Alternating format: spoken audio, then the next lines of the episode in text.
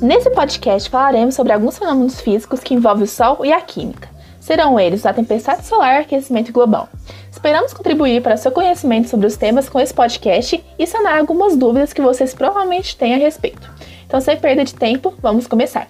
Os integrantes do nosso grupo são Giovana Mota, Helena Gonçalves, no caso eu, Kaique Figueiredo, Lara Vieira, Luiz Felipe, Maria Luísa, Estela Camargo e Suzane Gonçalves. E o professor orientador de Química, que é o Monte. Então, turma, vamos começar. Sobre a tempestade solar, vamos começar por esse evento curioso que ocorre no nosso tão precioso Sol. Afinal, o que é uma tempestade solar? Quando ouvimos falar de tempestade, já nos lembramos logo de rajadas de ventos, trovões, relâmpagos, raios e muita chuva. Todavia, o termo não se aplica apenas a este evento natural registrado na Terra. A explosão de partículas superaquecidas na superfície do Sol pode gerar eventos e o fenômeno conhecido como tempestade solar ou erupção solar. Diversas reações ocorrem no núcleo do Sol, fato que proporciona a produção de grande quantidade de energia via fusão nuclear. Durante esse processo ocorre a liberação de prótons e elétrons que são atraídos e acumulados em outros campos magnéticos. A grande concentração de prótons e elétrons pode desencadear uma tempestade solar caracterizada pela liberação, através de uma grande explosão, dessas partículas superaquecidas. Com isso, a radiação solar atinge o campo magnético e a atmosfera terrestre. As consequências desse fenômeno podem ser desastrosas, como a destruição de satélites artificiais, a interferência no serviço de telefonia, a queda de energia elétrica, a danificação de objetos eletroeletrônicos, entre outros. A tempestade solar também, pode, também proporciona belos espetáculos luminosos como a aurora boreal e a aurora astral. Focando em um pouco mais e como isso impacta na vida terrestre, podemos citar o caso de 1859. A tempestade solar de 1859, também conhecido como evento Carrington, foi uma poderosa tempestade solar ocorrida em 1859 durante o auge do ciclo solar. A ejeção de massa coronal solar atingiu a magnetosfera da Terra e induziu uma das maiores tempestades solar, solares já registradas. Tudo tem demonstrado que se uma tempestade solar dessa magnitude acontecesse hoje, provavelmente causaria grandes e generalizados problemas para a civilização humana moderna, que é muito dependente da energia elétrica. Estima-se que existe uma probabilidade de 12% de um evento semelhante ao de 1859 ocorrer entre os anos de 2012 e 2022. A tempestade solar de 2012 tem uma magnitude similar, mas passou pela órbita da Terra sem acertar o planeta. Concluímos que, apesar de belos, é melhor que eventos dessa magnitude não ocorram. Iremos explicar um pouco para vocês agora o que é efeito estufa e como esse fenômeno natural é responsável por permitir a vida na Terra. No efeito estufa, parte da energia solar que chega ao planeta é refletida diretamente de volta ao espaço. Ao atingir o topo da atmosfera terrestre, parte é absorvida pelos oceanos e pela superfície da Terra, promovendo seu aquecimento. Parte desse calor é radiada de volta ao espaço, mas é bloqueada pela presença de gases de efeito estufa, que apesar de deixarem passar a energia vinda do Sol, que é emitida em comprimentos de ondas menores, são opacos à radiação terrestre e são emitidas em maiores comprimentos de onda. Essa diferença nos comprimentos de onda se deve a diferenças nas temperaturas do Sol e da superfície.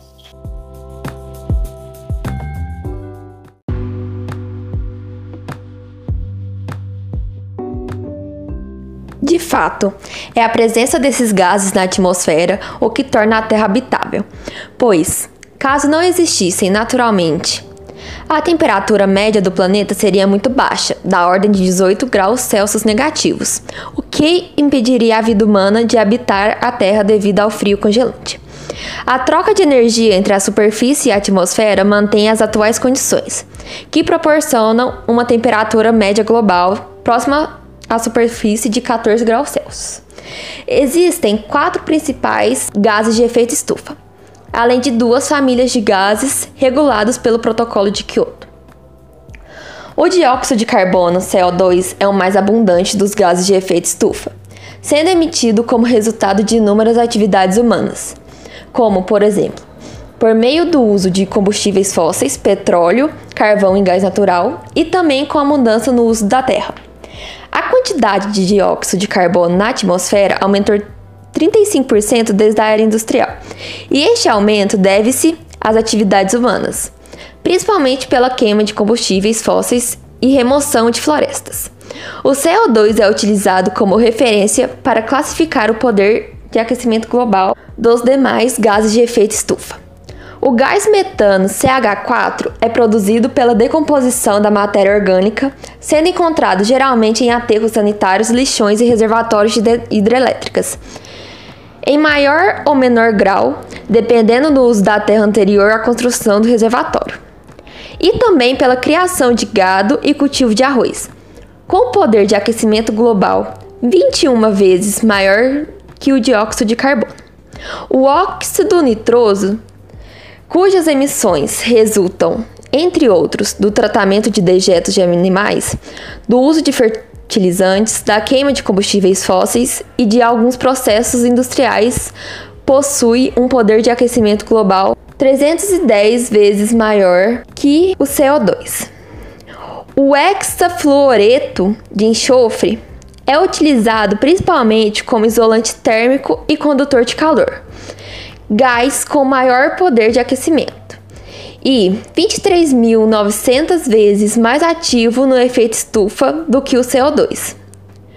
O hidrofluorocarbonos, utilizados como substitutos do clorofluorcarbonos em aerosóis e refrigeradores não agridem a camada de ozônio, mas têm em geral alto potencial de aquecimento global, variando entre 140 e 11.700.